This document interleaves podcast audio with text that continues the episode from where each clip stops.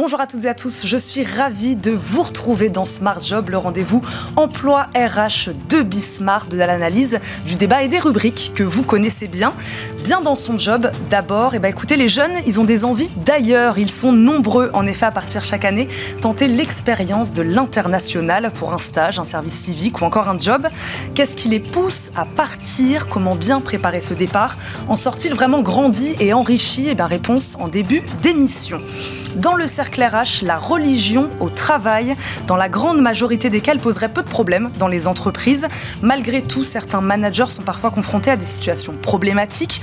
Deux entreprises sur trois seraient marquées par des actes, des comportements ou des demandes à dimension euh, religieuse, selon le dernier baromètre du fait religieux en entreprise de l'Institut Montaigne. Une bonne raison, donc, de revenir sur ce qu'on peut faire ou pas.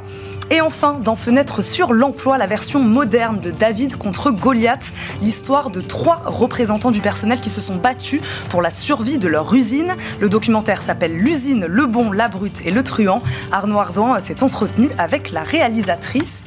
On commence comme promis par bien dans son job, c'est parti.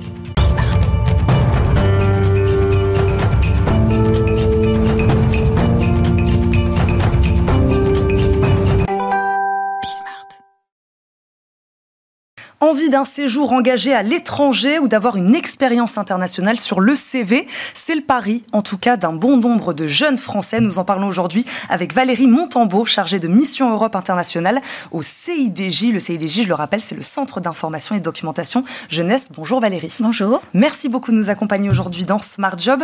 Votre mission principale, on le rappelle quand même, c'est donc de donner de l'information, c'est ça, aux jeunes? Pas seulement, c'est d'accompagner aussi les jeunes dans leurs projets euh, de mobilité et affiner aussi leurs projets donc de les accompagner aussi. Euh, Valérie Montambeau, cet attrait des jeunes pour l'international, c'est pas nouveau. Pourquoi on en parle là aujourd'hui? Vous constatez euh, une augmentation, une hausse de l'intérêt des jeunes pour, euh, pour l'étranger? Non, il n'y a pas de changement. Il y avait une petite baisse avec la Covid, bien mmh. sûr, mais il n'y a pas de changement. Ce qui est un petit peu différent, c'est la demande plus d'accompagnement individuel. D'accord. Quelles sont les raisons On va commencer par là. En tout cas, on va voir après ce qui est possible de faire à l'étranger pour eux. Quelles sont les raisons, en tout cas, évoquées de ces jeunes qui veulent donc tenter l'expérience de l'international?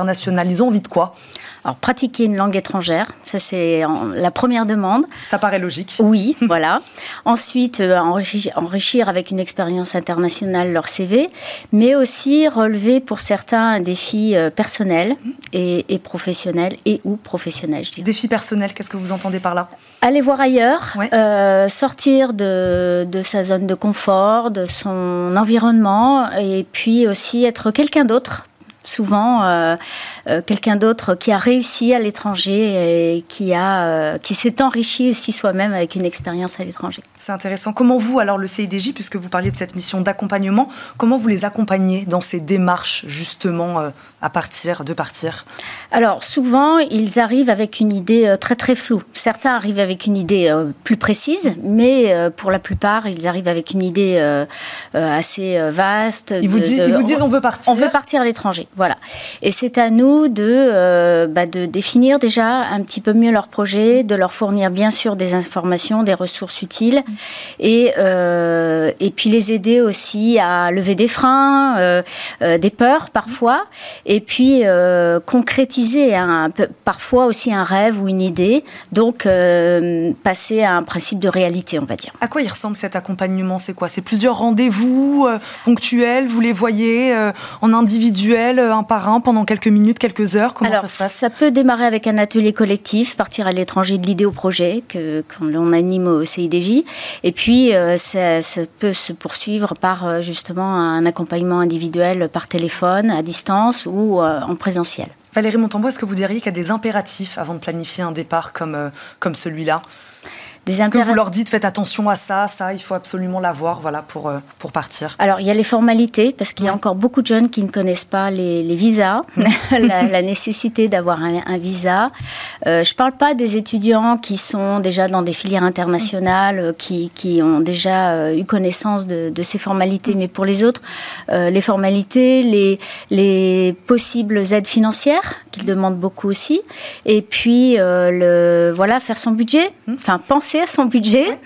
et oui, ça permet de savoir aussi combien de temps on peut ou pas partir. Oui, exactement. Et puis aussi parler d'interculturel. C'est important parce qu'on ne se comporte pas à l'étranger comme on se comporte en France.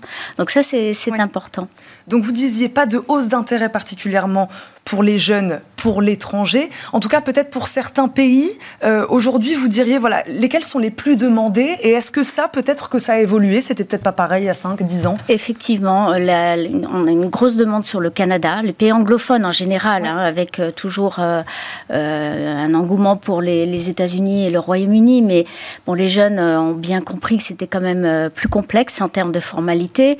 Donc, Canada, très demandé. Canada, très demandé. En baisse, l'Australie ça, c'était il y a dix ans, je dirais. Euh, les Émirats arabes aussi, pour certains euh, jeunes qui sont binationaux ou de double culture. Mhm. Euh, L'Asie, pareil, même phénomène pour des, jeunes qui, sont, qui ont une double culture. et des pays particulièrement, je crois que la Corée du Sud, c'est ça La Corée du Sud, oui. Alors, c'était pour certains jeunes un attrait en fonction, enfin, en lien avec la K-pop, les, mangas, pareil pour le Japon voilà, voilà. Euh, en termes de dispositifs, on n'en a pas parlé, c'est vrai, ou de format d'expatriation, euh, qu'est-ce qui existe voilà, pour ces jeunes euh, de 25, 30 ans? Moi, je disais en préambule de cette émission, ils peuvent partir pour un job, ils peuvent partir pour un stage, service civique. Voilà, vous, qu'est-ce que vous constatez? Ils, ils partent dans quel cadre, ces jeunes? Alors, ils peuvent même partir avant 25 ans. Hein. Oui. Euh, mais ils peuvent partir dans le cadre bah, alors des, des, des, des, dispositifs très encadrés comme le, Corps européen de solidarité, par exemple, mhm. ou le service civique, où ils ont euh, la chance d'avoir un, financement, une prise en charge quasi totale pour le service, euh, le CES, le Corps européen de solidarité. ils partent aussi dans des, dans, en VIE, par exemple, pour des étudiants, volontariat international en entreprise ou en administration. Euh, donc qui, leur permet d'avoir euh, voilà une prise en charge euh, ou une indemnité dans le cadre du VIE par exemple et puis d'avoir une expérience en milieu professionnel ou associatif ou public. Donc en moyenne ils partent combien de temps? Entre 6 mois 6 et 12 mois. voilà. ça peut aller jusqu'à 2 ans pour certains. Il y a aussi le, programme euh, Vacances-Travail, mmh. PVT, qui est intéressant aussi pour des jeunes qui, qui partiraient hors dispositif. Parce que notre mission, c'est d'informer sur les dispositifs existants, mmh. mais aussi les autres possibilités pour partir en individuel avec euh, des aides euh, à la clé. Euh, on va terminer sur cette, sur cette question-là. Donc, vous parliez évidemment de l'apprentissage de la langue, des compétences comportementales aussi, d'un enrichissement personnel euh, tout à l'heure. Euh, cette expérience, elle est aussi valorisante sur un CV pour un cursus. Ça aussi, voilà, c'est valorisé par les employeurs. Tout à fait. C'est ce qu'on appelle les soft skills, c'est-à-dire des, manières d'être, des comportements. Et un chef d'entreprise, vous comprenez, appréciera un jeune qui est autonome, mmh. Qui, a, qui est en capacité de flexibilité d'adaptabilité, euh, et puis qui s'est aussi constitué un réseau à l'étranger. C'est pas, euh, c'est pas inintéressant. Bon, bah, autant de bonnes raisons de partir. Merci beaucoup Valérie Montambeau de nous avoir accompagnés aujourd'hui dans Smart Job. Je rappelle, vous êtes la chargée de mission Europe et internationale au CIDJ. Merci beaucoup d'avoir été avec nous. Tout de suite, c'est le cercle RH.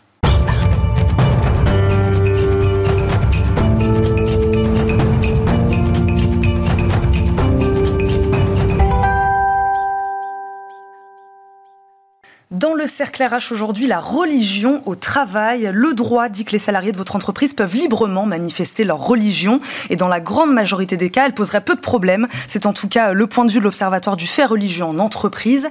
Le neuvième baromètre annuel du fait religieux en entreprise publié par l'Institut Montaigne, lui, ne nous dit pas exactement la même chose. Il révèle une augmentation des cas où une demande liée à la religion créerait des tensions dans l'organisation. Je propose aujourd'hui de faire le point avec nos deux invités. Marc Landré nous accompagne, associé chez SIA Partners. Bonjour Mac Landré. Bonjour. merci beaucoup d'être avec nous. Lionel Honoré nous accompagne également, professeur des universités, directeur de l'Observatoire du fait religieux en entreprise dont je parlais et auteur du livre Manager la religion au travail. Bonjour. Bonjour. Merci beaucoup à tous les deux d'être là aujourd'hui. Lionel Honoré, religion au travail, que dit exactement le droit? Je crois que c'est assez simple, hein, c'est assez clair finalement. Oh bah oui, c'est assez clair. Tant qu'on est dans le, dans le privé, dans les entreprises privées, en dehors du, service public, euh, il y a une liberté religieuse, mmh. qui est aussi la liberté de manifester ses convictions religieuses. Et, donc c'est le principe qui prime. C'est pas la laïcité, la clé d'entrée au mmh. sens de neutralité religieuse. C'est le, c'est la liberté de d'exprimer ses convictions, y compris religieuses, mais aussi politiques et philosophiques. Alors ça peut être limité par l'entreprise et l'entreprise a la possibilité, depuis notamment depuis la loi de 2016, de fixer des limites à cela. Mais, euh, mais encore une fois, le point d'entrée, c'est celui de la liberté. Et c'est ce qui peut poser problème, selon vous, justement, cette, cette liberté de manifester euh, C'est-à-dire que derrière, difficile pour les managers, pour les entreprises de, de trouver ces limites? Oh, bah, ce qui peut poser problème, c'est ça. C'est-à-dire que jusqu'où on autorise les, la manifestation du, enfin la présence du fait religieux dans, dans l'entreprise et quel fait religieux on autorise? Est-ce que, est-ce que tout peut être autorisé? Et sachant que dans les faits religieux, il y en a qui sont relativement simples, comme simplement la manifestation de ses convictions par la présence d'un objet religieux ou d'un vêtement religieux. Euh, et, d'autres qui sont plus problématiques, comme par exemple le refus de réaliser des tâches ou le refus de travailler avec une femme ou, ou avec des gens qui ne sont pas de la même religion. Et donc ça, bien évidemment, ce sont des faits qui, a priori, n'ont pas leur place euh, au travail, ni ailleurs d'ailleurs.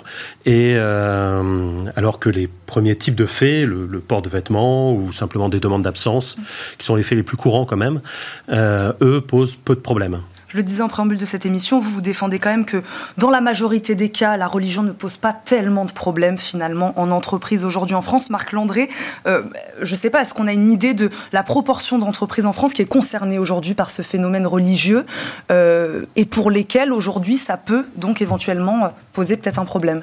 Bah, je, parle, sous le contrôle de Lionel, qui est, le grand spécialiste de la question et qui a toutes les statistiques du fait du baromètre qu'il édite depuis maintenant plus de dix ans. C'est une minorité d'entreprises qui est confrontée à des faits religieux, même si on note que cette minorité est en augmentation régulière depuis une dizaine d'années.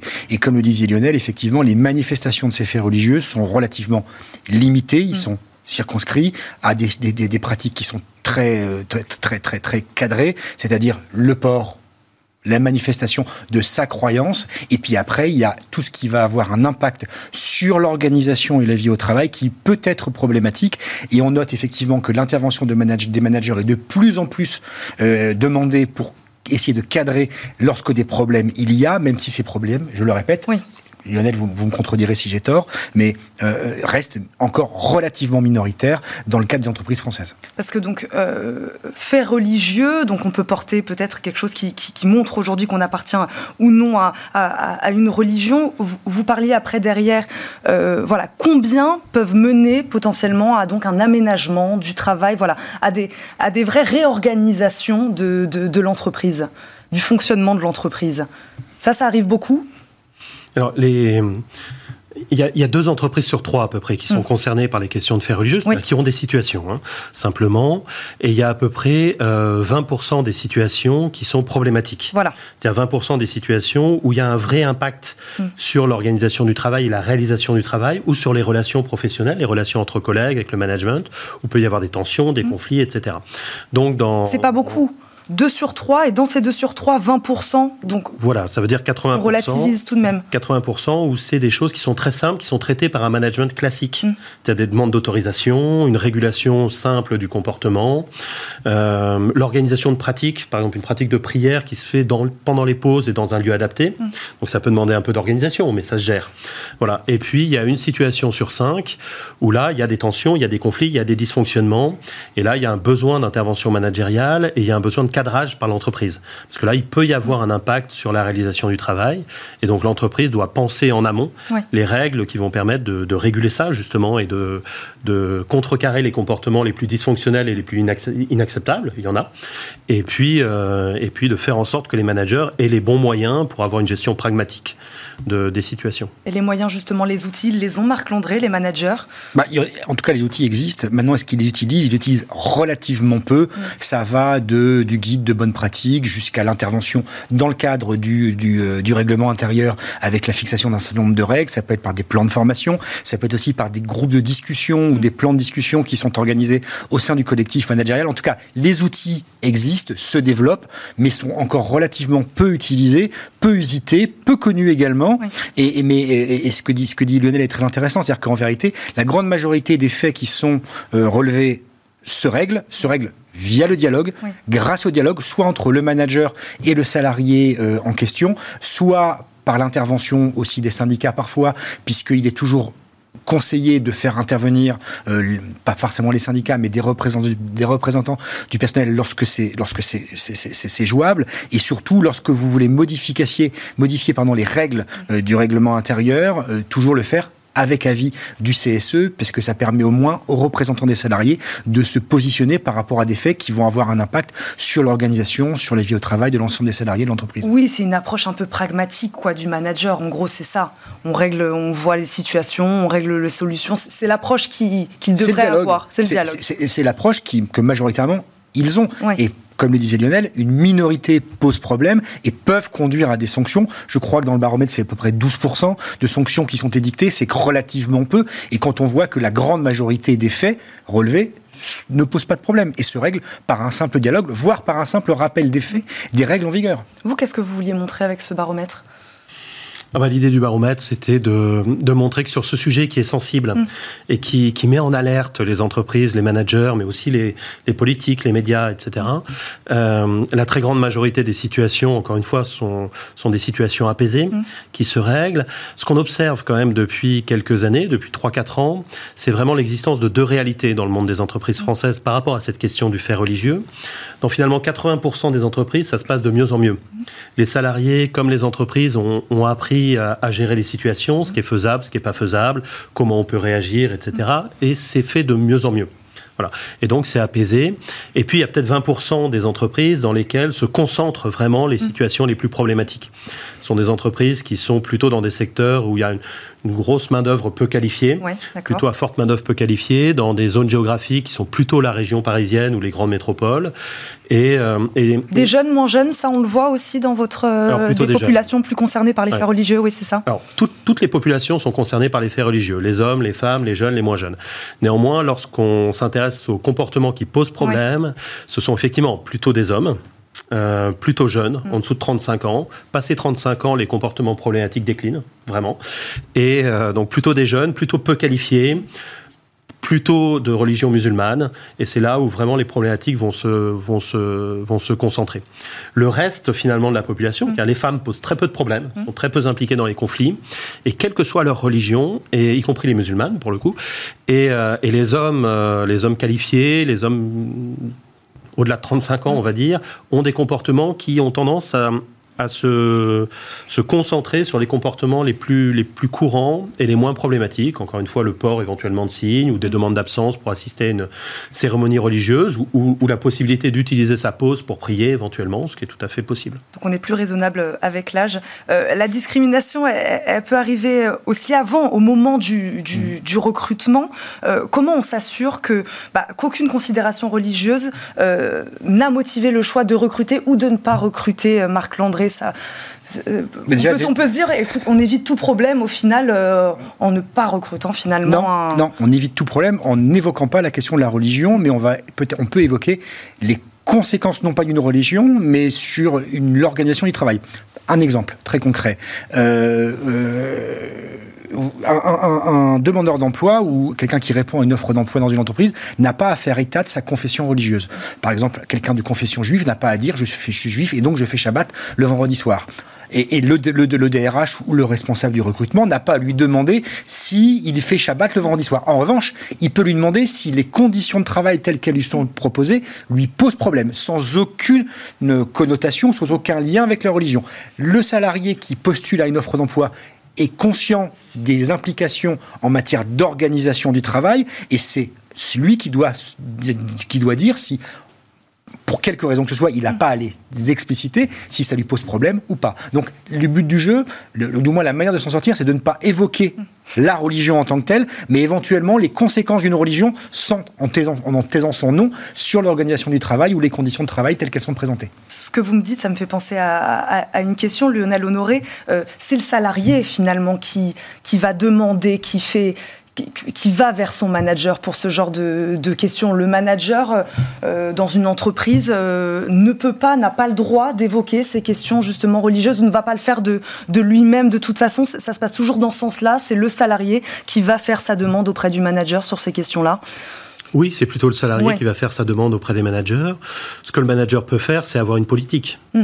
Et, euh, et, avoir effectivement des choses dans son règlement intérieur qui vont encadrer la question, prévoir des outils pour, euh, pour ces managers de proximité pour, euh, pour qu'ils puissent répondre de manière efficace et fonctionnelle aux, aux cas qui se présentent.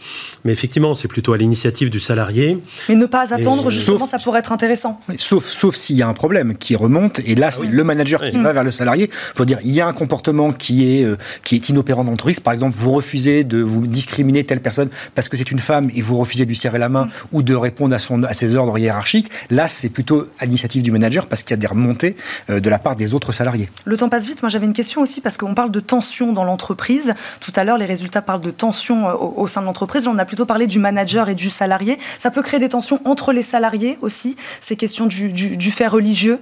Ah oui, tout à oui. fait. Tout à fait, d'où la nécessité de les traiter, d'où la nécessité à la fois d'être pragmatique et ouvert face aux comportements qui ne sont pas problématiques, et d'être en même temps, il faut être ambidextre sur cette question, d'être en même temps très ferme mm. et très, euh, très résolu sur les comportements qui posent problème. Quand un salarié refuse de travailler avec une femme, mm. c'est inacceptable. Lorsqu'un salarié refuse de travailler avec quelqu'un qui n'est pas de la même religion que lui, c'est inacceptable.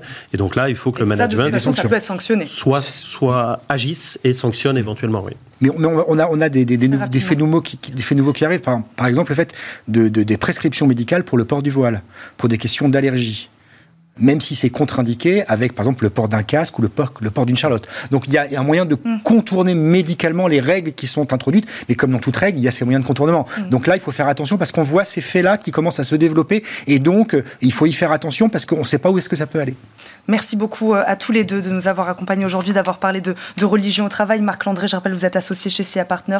Lionel Honoré, professeur des universités, directeur de l'Observatoire du fait religieux en entreprise. Merci beaucoup à tous les deux de nous avoir accompagnés. Tout de suite, ces fenêtres sur l'emploi, c'est Arnaud Ardouin qui reprend la main, je vous le disais, qui reçoit la réalisatrice du documentaire L'usine, le bon, la brute et le truand, l'histoire de trois représentants du personnel qui se sont battus pour la survie de leur usine. C'est tout de suite.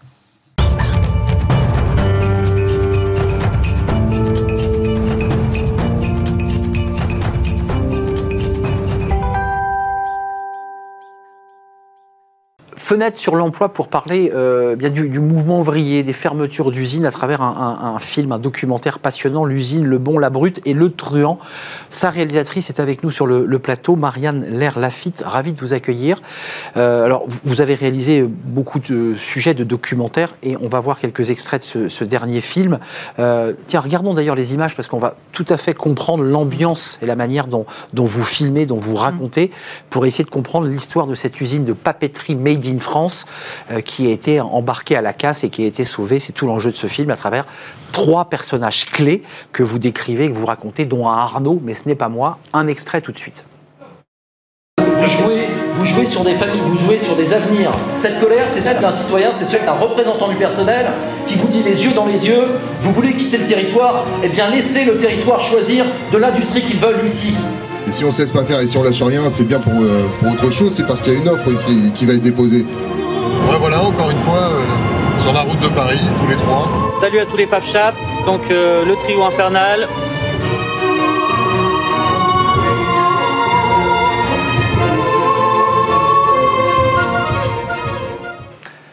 Retour en, en plateau.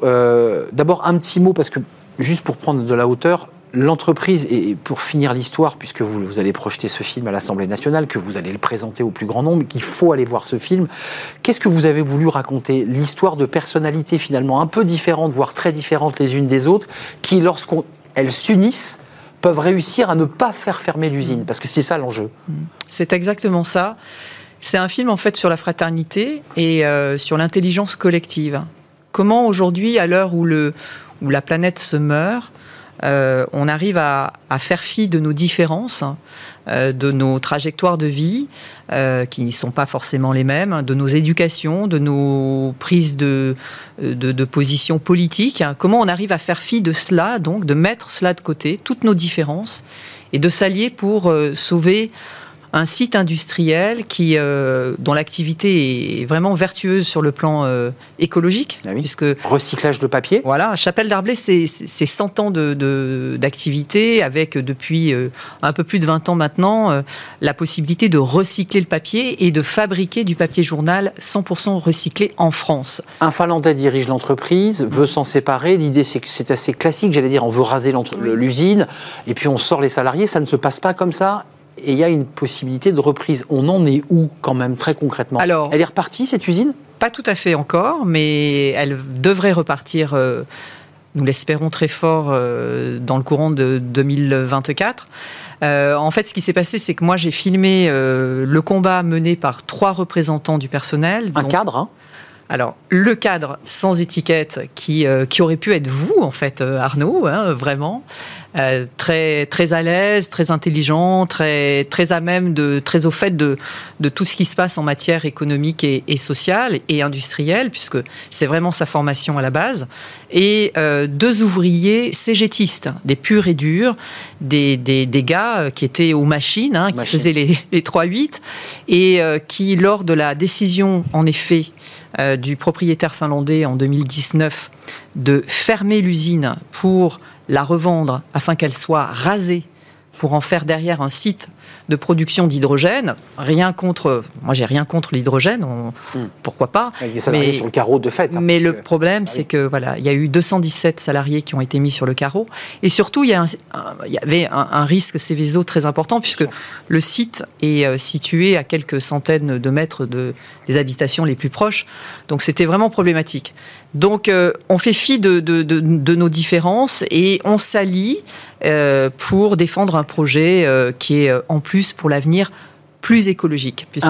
Marianne, un mot avant de nous quitter, parce qu'on parle beaucoup d'industrie, de revitaliser les territoires, de recréer de l'emploi industriel. Et quand, quand, on regarde ce film, on se dit quand même qu'il y, a beaucoup de mots et que dans la réalité, c'est parfois un peu plus compliqué et c'est moins idyllique qu'on veut bien nous le dire. Mm.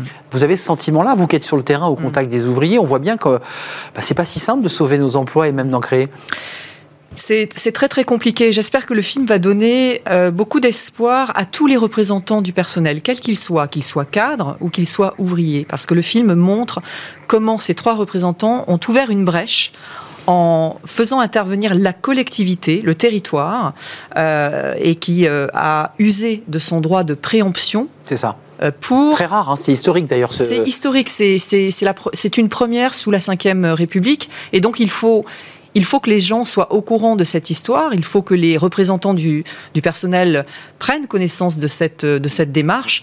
Et l'avantage du film est que j'étais en caméra immersive, seule, donc durant tout le combat, et j'ai pu, voilà, et j'ai pu filmer les échanges avec l'État, avec euh, les syndicats, avec euh, les industriels euh, impliqués, avec les collectivités, avec Nicolas Mayer-Rossignol notamment, le, maire de Rouen, Et, le, et le président de la métropole Rouen, qui a été décisif dans le basculement il a pesé. Euh, du combat, absolument. On le voit où ce film avant de nous quitter en quelques secondes? Alors il sort à Paris euh, et un peu partout en France le 3 janvier. À Paris c'est au Saint-André-des-Arts l'Escurial et également à l'épée de bois. Eh ben, il est sorti hier, votre film. Euh, donc, allez le voir dans toutes ces salles de cinéma, parce que c'est toujours une vraie fierté de, faire des films documentaires qui passent dans des salles de cinéma.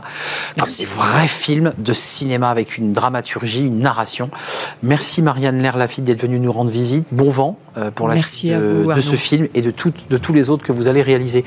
Réalisatrice de ce documentaire Le Bon, la Brute et Le Truand. Nous sommes en retard et j'en suis désolé. Je salue toute l'équipe, évidemment, Xavier à la réalisation. Euh, Thibaut au son et je remercie évidemment notre euh, inséparable équipe de programmation Nicolas Juchat et Alexis. Puis je vous souhaite une très belle année 2024, euh, les plus belles des choses sur le plan personnel et professionnel évidemment, c'est important. Et puis nous, nous serons là évidemment pour euh, vous éclairer et peut-être vous rendre un peu plus intelligent que vous ne l'êtes. Je vous dis à très très bientôt. Bye bye.